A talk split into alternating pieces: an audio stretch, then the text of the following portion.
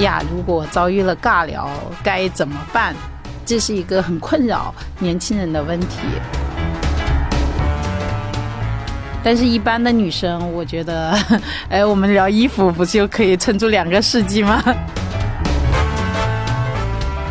如果你在电梯里遇到了马云，你要跟他说什么？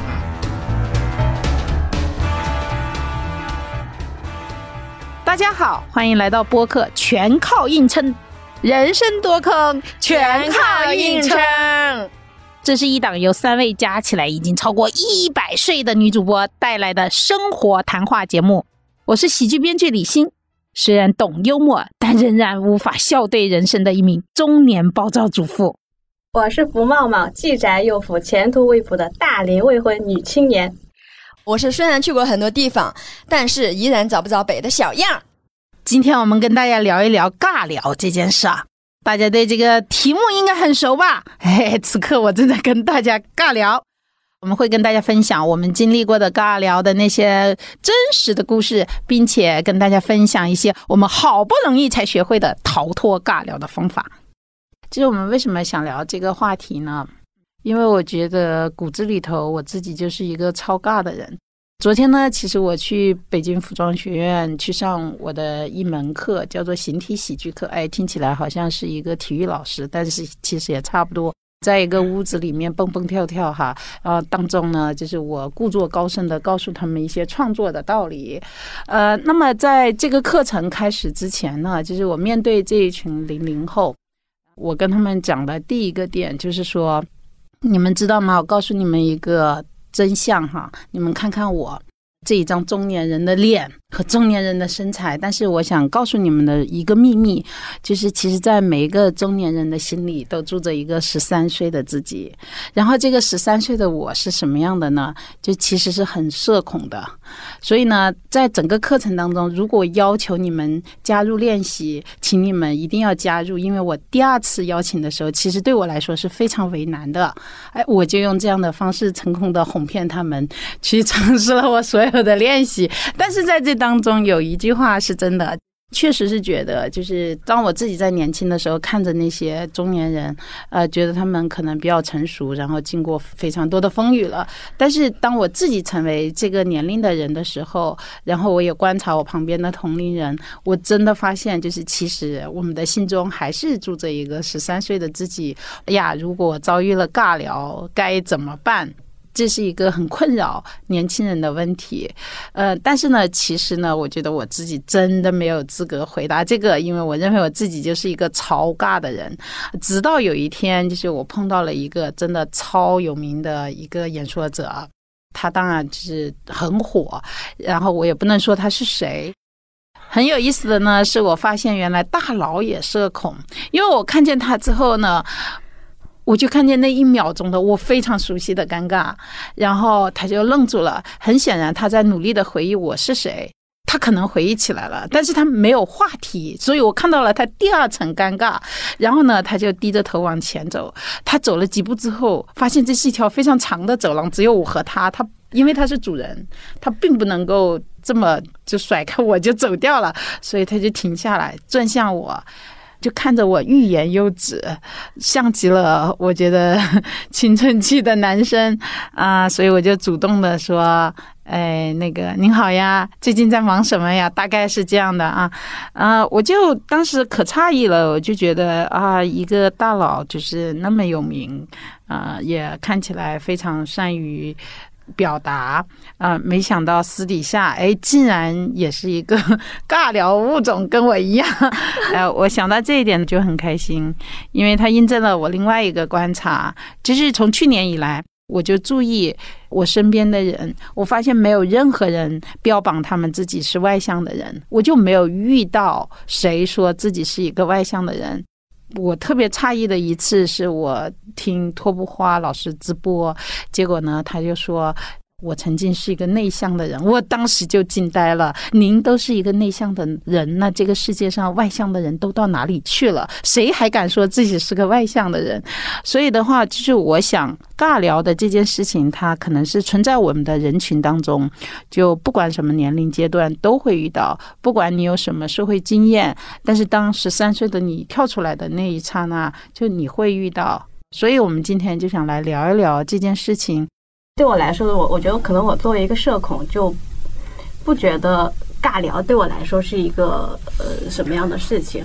就是首先是说我我的社恐表现在什么方面呢？就是比如说有一次之前我跟我的老板去电视台开会，从望京到国贸那边吧。大概是一个四十分钟的车程，然后我们俩全程没有说话，因为我完全不知道要跟老板说什么，特别社恐，一般都是等着就是别人 Q 我问题了，然后我再去回答，然后全程都没有说话，但是那个心里其实很焦灼。你老板是男的，是女的？女的，是女的。你竟然跟他没有话，我觉得我的尬聊大部分发生在异性之间，当然跟同性也有。同性我自己总结了一下，就是话不投机，肯定会尬聊嘛。然后另外一种就是我没有安全感，这个人他可能比较犀利，然后这个时候我会有点自我保护，我会往回说，就不愿意去跟他聊，所以会聊完话题。但是，一般的女生，我觉得，哎，我们聊衣服不就可以撑住两个世纪吗？我对尬聊就是没有恐惧，反而是我对跟很多人交流没有兴趣。就是我觉得啊，我我不想跟他说话，就是这样。就是可能因为工作是确实是叫全靠硬撑嘛。但是就是说，如果从工作场域里面走出去，我就是希望自己待着的，或者是说，真的有一个，比如说那种情感上的特别帅的人啊什么的，我觉得啊。那我有可能想去主动呃，我我觉得这件事情的本质就是，它确实是我们很难跟另外一个人产生真实的兴趣啊。很多时候我被尬聊，是我非常明显的感觉到，就是对方散发出那种挡都挡不住的信息，说 我没有兴趣，我对你没有兴趣。对，尤其是就是年轻的男士。就有一些你会非常明显的感受得到，而且呢，我在旁边作为观察者，我也经常看到年轻的男生对年轻的女生散发出这种信息，尤其是颜控哈，只要对方的颜值没有达到他的标准，我觉得那个男生就完全没有兴趣。我作为旁观者看得清清楚楚，跟这样的男生去呃互动的时候，然后也会感觉他对你完全没有兴趣，每一秒他都在想赶紧把这事儿处理完，然后这个信号是。如此的强烈，导致你完全也不想跟他互动，认为自己很幽默呀什么的，去强撩嘛，然后就又撩的又特别的尬嘛，就是我就觉得很好玩。但是在在我自己，我觉得有可能我就是那种在某些时间段里面可能是欠骂的那个人，因为我可能是比较情绪化，就是有时候比如说你在一个场景下，特别是像相亲那种场景，就是如果我很明显的知道的是。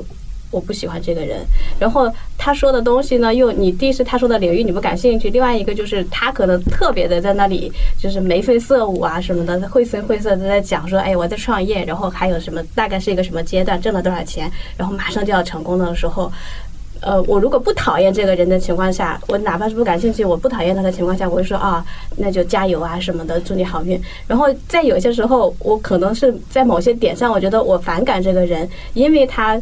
表现出来的一些就是那种自大自大的时候，我就说成功有那么重要吗？就是会你想跟他杠是吗？对对，你你会真的跟他杠吗？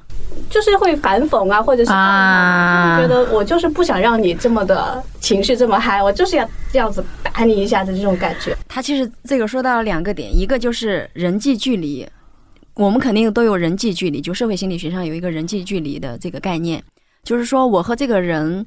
自定义为我跟他是什么距离，我会采取不同的模式。这从心理学上来讲是有这样的一个距离在讲啊。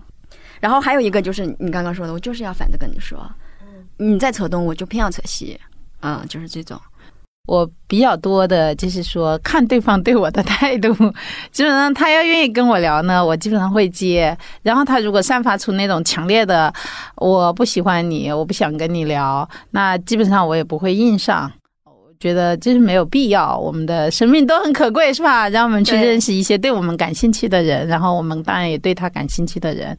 我我不知道是不是中国人特有，但是我感觉就是我们认识一位新朋友的时候，就会有那种非常微妙的，像两个动物在森林里互相打量的那么一刻。其实这一刻可能会非常短，可能是零点五秒，可能是零点零零零五秒，但是它一定有，就是那一秒，然后双方决定我接不接受你。所以很多时候说一见钟情哈，我觉得就是两个陌生人也讲一见钟情。我们说。恋人谈情说爱，然后两个陌生人其实也讲谈情说爱，因为谈话的深度就是取决于你们的化学反应。但是这个情和爱不是他比较限定的那种爱情，他可能是其他的情，就是你们俩可能在某一个点上有共情，可以聊得很深很深。然后我唯一一次哈，就是碰到的例外，没有这个零点零五秒的这个打量的例外，我觉得真是就是像这种真是社交达人是什么情况呢？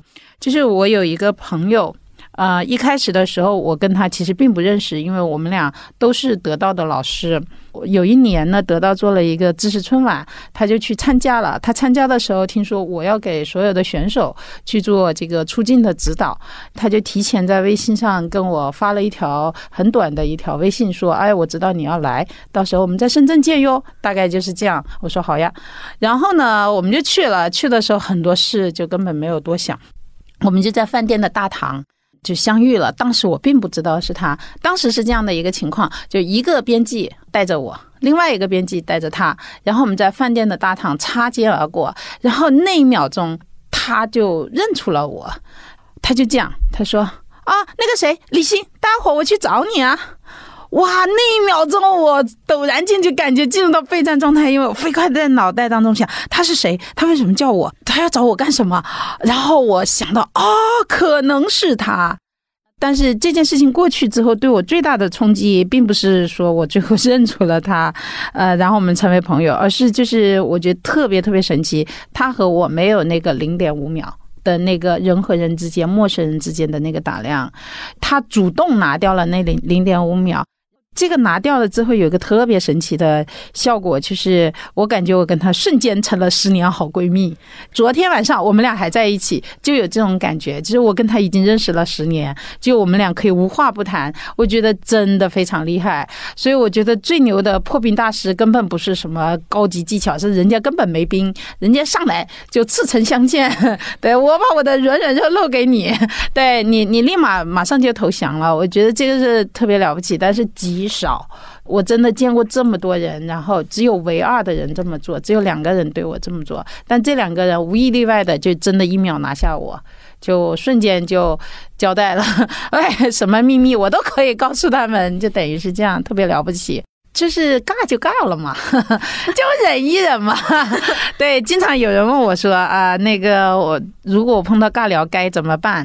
呃，尤其是上次我们那个话题该怎么逃脱哈，我觉得特别有趣哈，这个词用的特别好，就是因为它真的让我们回到那种原始情境，就是两个动物在一起对峙，然后我怎么逃跑，对吧？这个话不投机，我要逃跑，否则会被它吃掉。没有，没有人要吃掉你，即使你留在那里，也不会被吃。掉，但是呢，就是我们还是想逃掉，解决他的问题。我觉得就是训练自己的忍耐力。我就能忍，对，这尬就尬了。OK，我就尬这么一下，然后可以尬的越来越久，然后这件事情对我就没有什么负担了。我觉得首先第一个当然是降低预期。刚刚说你不可能跟这个世界上几十亿人、五十四亿人，呃，你都可以去聊得来，也没有这个必要。第二呢，就是说一旦你真的不幸遇上了，那么就训练一下自己的忍耐能力，忍过这一段，然后你回去该看你的剧，看你的剧，第二天该跟你。喜欢的人聊还是该跟你喜欢的人聊，什么也没有改变。我觉得很多人他会有这样的得失心，更多的是因为他可能想从对方身上得到什么啊。就是我们曾经在自己的朋友圈里玩过一个好玩的游戏，说如果你在电梯里遇到了马云，你要跟他说什么？那很有意思啊。很多人跟我说不知道要说什么呀，一共八十二层，你不说对。然后有的人说哦，你好，你还真像。AI 呢？对啊，这个很尬。还有人说，哦，你就是那个那个那个阿里巴巴的马云啊？啊，这不是废话吗？对，没有人想出特别好的话。然后还有人说，哎，马云你是怎么看秦始皇的？这都哪个哪？对，然后我就觉得你为什么就是如果你想要他的钱，你就直接说我有个什么项目，你能不能投我，对吧？但是这个也没有人去说，就很有意思，就大家都不知道看见马云应该说什么，觉得自己可以。因为马云也不知道，他和马斯克在对谈的时候，关于人工智能，二零一九年在对谈的时候，马斯克其实上一上来就示好说。呃，AI 在中文里的意思是不是爱的意思？哈，汉语拼音哈，汉语拼音爱的意思。然后马云就说：“我不认为，我觉得 AI 是阿里巴巴智能。”打脸呐，大佬被打脸，大佬被打脸。所以马云也不知道怎么跟人交流。对，这这个在机器里面叫 yes and，你知道的啊？对。就是对方抛一个信息，然后我们其实要瞬间，瞬间。就是他说 AI 在中文里是不是爱的意思啊？你就说对，它就是爱的意思。呃，如果是在中文里面，就是我我们这个东西，它应该有非常多的情感在里面。但是其实 AI 它是，就是大家知道，它并不是一个天生这样的陌生设置嘛。所以这件事情本身就可以开启一个有趣的话题。如果他接了的话，对，但是他没有接。大佬的思路就是这么清奇 啊。Yes and 呢，就是不管对方说啥，你都要接纳，这个叫 Yes。啊，and 的意思呢，就是你要顺着对方的这个信息再往下去延续的说一说。比如说，对方跟你说：“哎呀，老婆，我觉得我很有帝王之相。”然后你说：“对啊，对啊，对对，我也是这么觉得，看起来非常像昏君。”就是我的朋友林特特的一个段子。大佬是那个习惯于被别人 yes and 的人。你们没有话题可说，是因为两个人的这个人生经历，你们没有找到交集。就其实应该应该这么想，就是如果我们每个人他都是一个圆，这个圆圈里面是你所有的社会经历、你的人生经历，另外一个人也是一个圆，然后你们这两个圆需要有交集的部分，就是需要有你们共同的经历，或者说你们共同感兴趣的东西。你们如果待在那个安全区里面聊那些东西，其实是可以聊得很好，聊得很多的。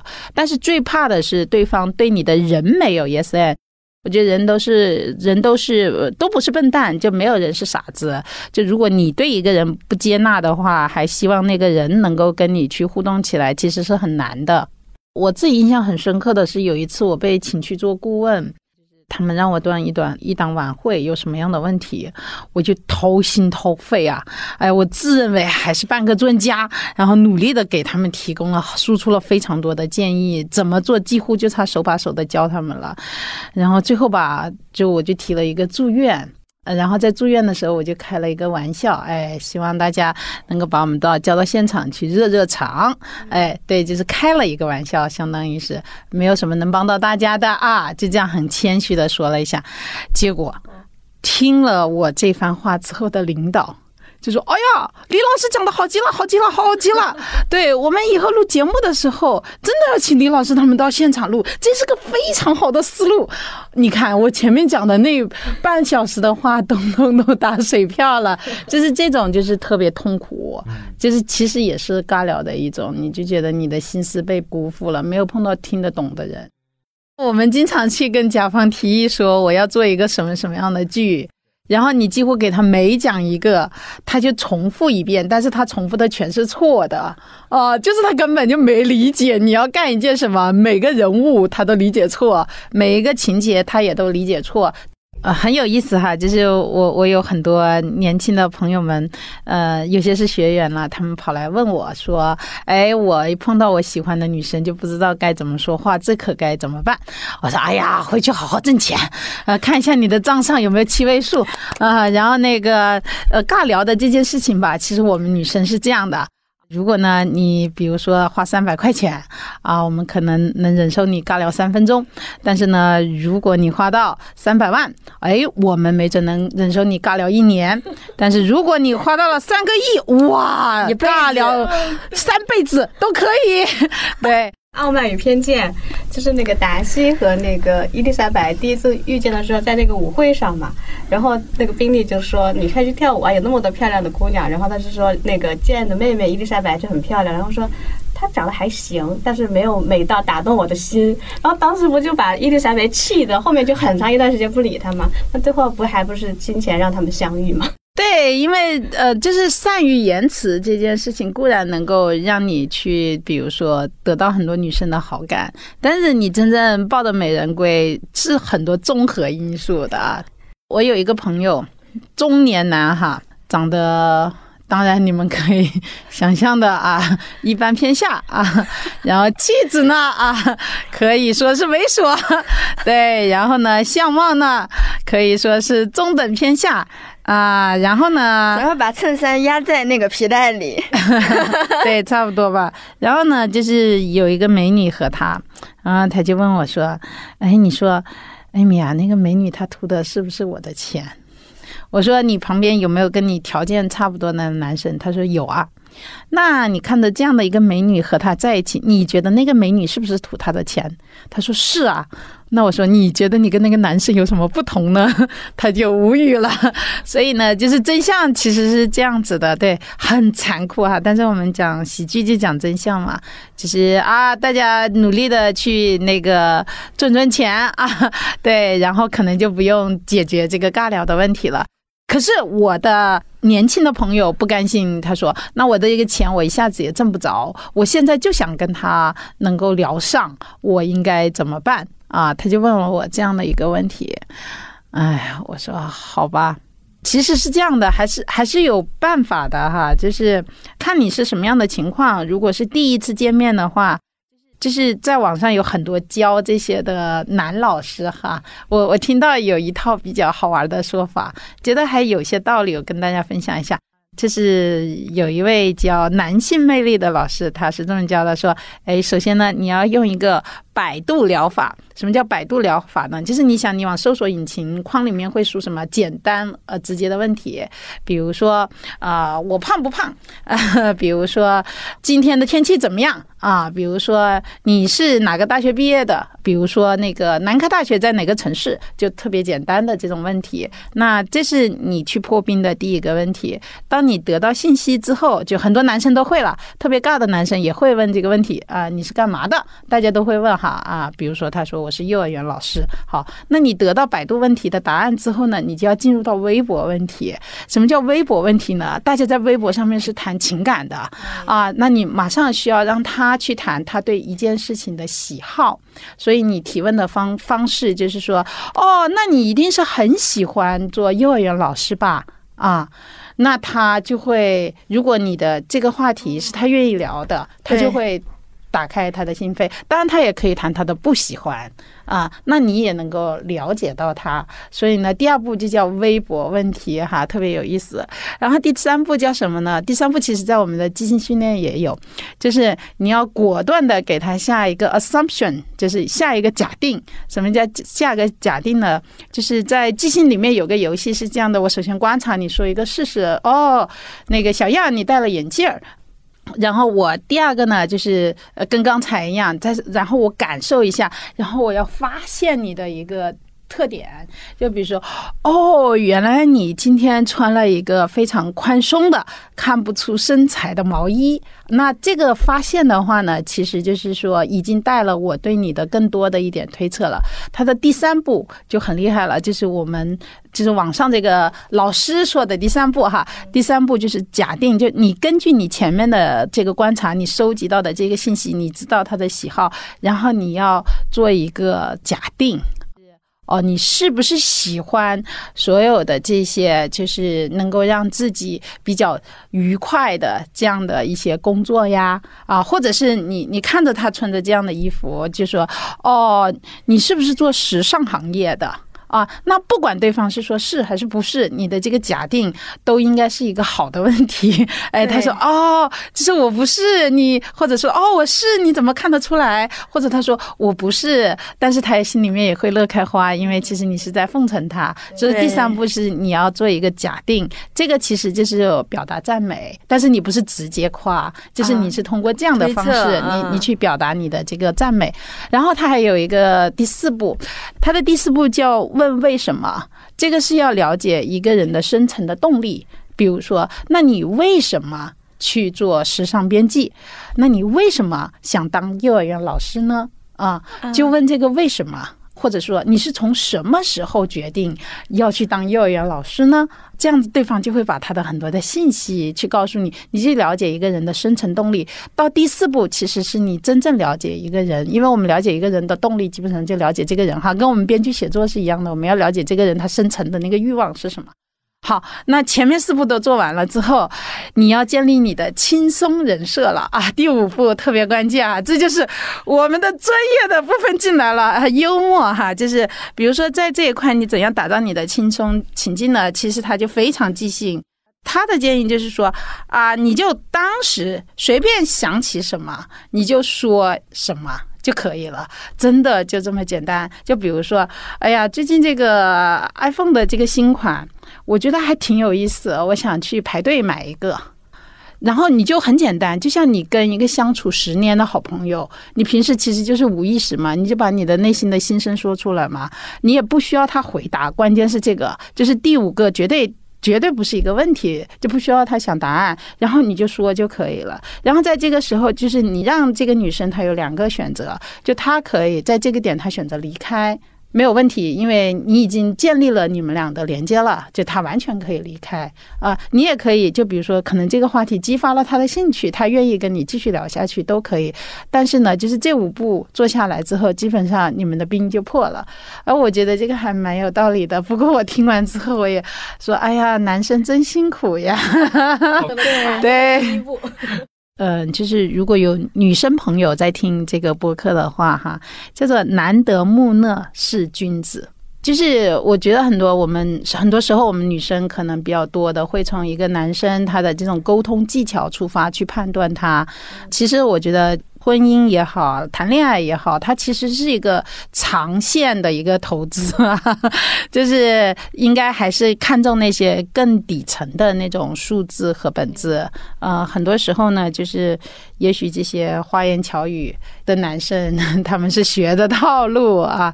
这些东西呢，嗯，其实不管是幽默也好，沟通也好，它是可以学习、可以逐步提高的。那些更本质的东西，也许是我们应该能够看的。我觉得很多时候在相亲。的场合，女生其实真正应该做的，她就是应该像一个投资人。就你，你有没有投对这个资产？可能要抛弃掉这些东西。所以尬聊不尬聊的，真的没有特别大的关系。我现在就是真的回过头去看，就是如果因为一个男生尬，就比如说希尔多。比如说，他确实很尬，他只讲他的世界里面的东西。据说也有一个研究说，所有那些尴尬的男生，其实他们在某一项。哎，对他们，其实，在某个领域都会特别卓越。他有他对他自己感兴趣的东西会研究的非常的深。对啊，大家看《生活大爆炸》就知道了。如果你可以接受那样的男生，其实也会有不错的人生。所以不一定就是说非得要一些很擅长沟通的男生。就是我会发现我身边的同龄人，他们基本上没有什么。解决不了的情境，你感觉很多的情境，其实他们都能够解决得了，因为他的社会经验够了。所以我很多时候觉得这个可能是一个历练的一个问题。就有句话，就是你在江湖上混成了滚刀肉，你就什么，其实你就能够躺平了，对吧？我是觉得这个跟社会经验有关系，所以它并不是那么的重要。如果年轻的男生就是他不擅长这件事情，啊，当然我承认，如果这个笑话没开好，他确实会非常尬的。呃，你刚刚说到就是有好感的时候，他们才会努力的在那里想办法搞笑嘛。就是我曾经遇到过的一次呢，就是遇到了我们的一位脱口秀演员，男孩，年轻人。啊，那一次是什么呢？就是。我刚好去呃完成了一场演出，然后我的一位圈里的朋友就是开车去接我，但是非常有意思的是呢，就是他自己不会开车，所以呢他就请了另外一个脱口秀演员给他开车。就是他坐在后座上面，因为他认为副驾比较尊贵，应该留给我。然后呢，我远远的看着，就看见一辆车，一辆宝马缓慢的开过来了，二手宝马啊啊，就是啊，然后在我面前停下来，然后这门就打开了，然后我就坐了上去。在前座上的这位脱口秀演员呢，就非常友好的。很热情的跟我打招呼。他也是第一次，呃，就是我们是等于是见面哈，第一次见面。他是这么说的，说：“哎呀，李老师，你坐了这辆车，这辆车就开光了呀！”哎呀，这是我几乎是一辈子收到的最尴尬的一次恭维，就是你想你用屁股开光了，这个怎么着啊？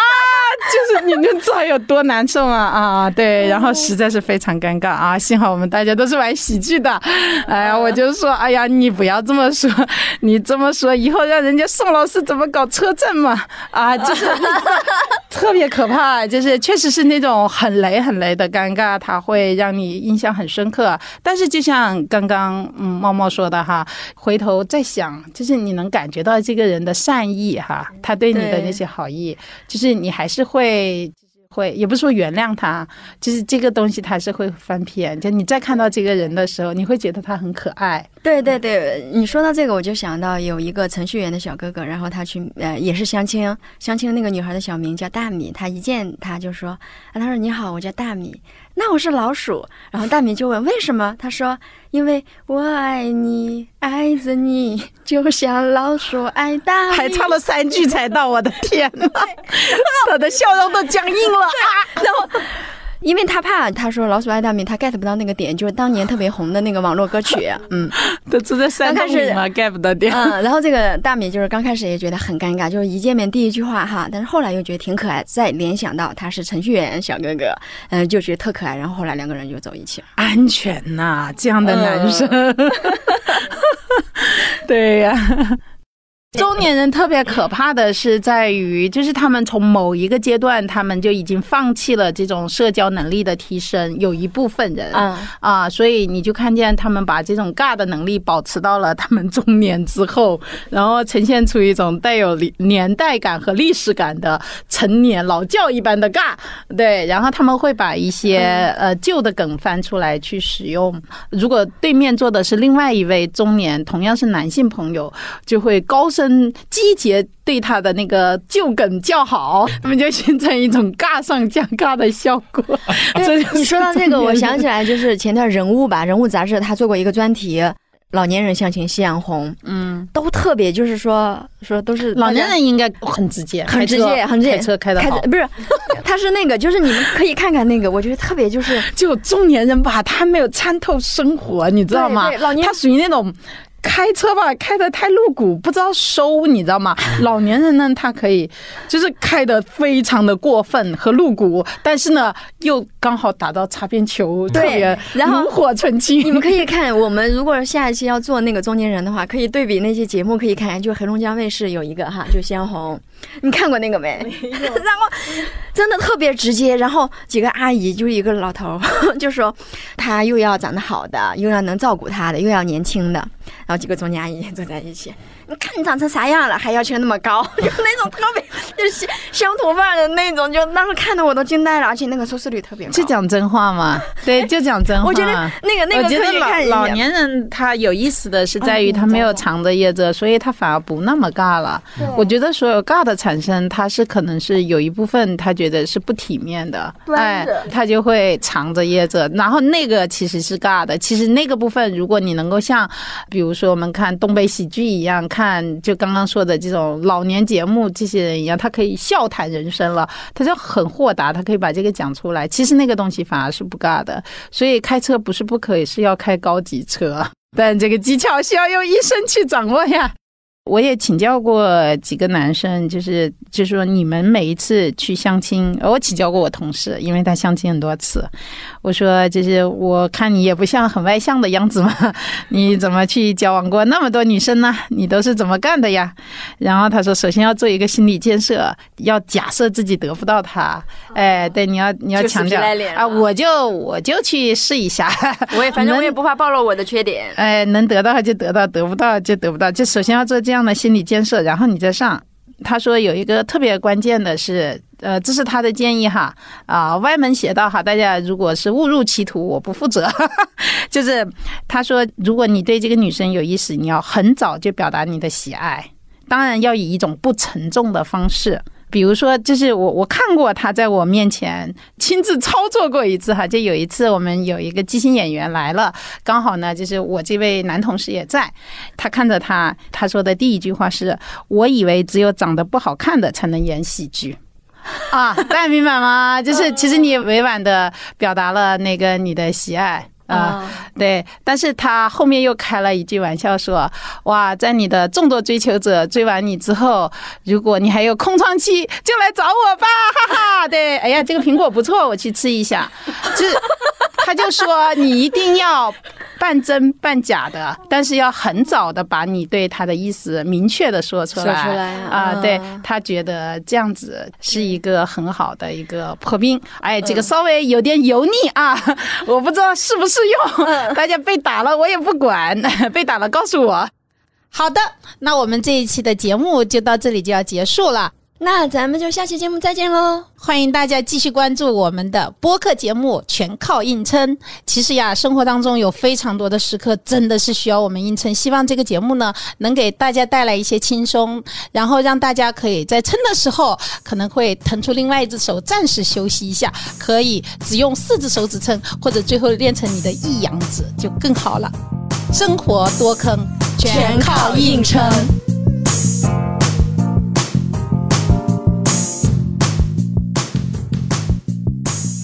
本节目由鲜榨喜剧和千州 Hyper 联合推出。